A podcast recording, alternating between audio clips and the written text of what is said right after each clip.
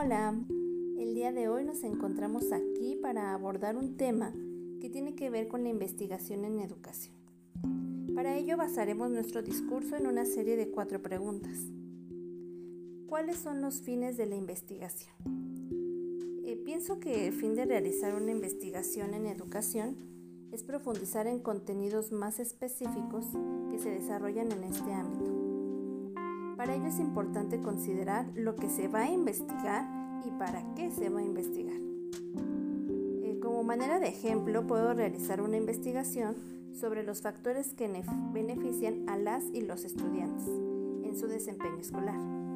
Si estos factores están relacionados con el ámbito familiar, las estrategias utilizadas, la infraestructura, el contexto escolar, entre otros muchos otros. ¿A quién le corresponde realizar la investigación? Considero que cada persona puede tener la iniciativa para realizar una investigación, sobre todo cuando tienes el interés de conocer varios aspectos que conforman una problemática y a través de ese conocimiento buscar las estrategias que te permitan abordar el problema de forma significativa y positiva. ¿Qué uso se debe hacer de los resultados obtenidos?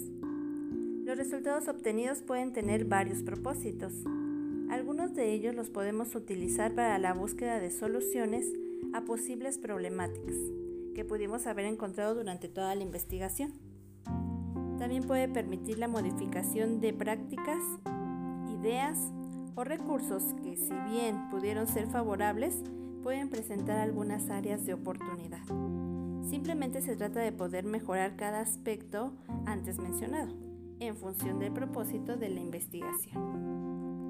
Finalmente, se nos cuestiona si es necesaria la tecnología en investigación. Yo considero que sí es necesaria, ya que nos permite de cierta manera facilitar la forma en cómo investigamos. Nos permite recabar la información de forma más rápida, además de que podemos encontrar recursos que nos van a ayudar a comparar la información, a compartir la información y sobre todo a renovarnos aunque también hay que estar abierto al uso de herramientas tradicionales. Creo que siempre debe haber un equilibrio en todo. Las herramientas que utilizamos, los medios y las formas de hacerlo. Desde mi punto de vista pienso que todo es funcional, sobre todo cuando se tiene un propósito y se aprovechan los resultados obtenidos. Además de que con todos estos procesos buscamos el beneficio, tanto de forma personal y como es en nuestro caso de los docentes, de nuestros estudiantes. Muchas gracias por el tiempo dedicado a este podcast. Me despido de ustedes. Yo soy Sandra Castillo.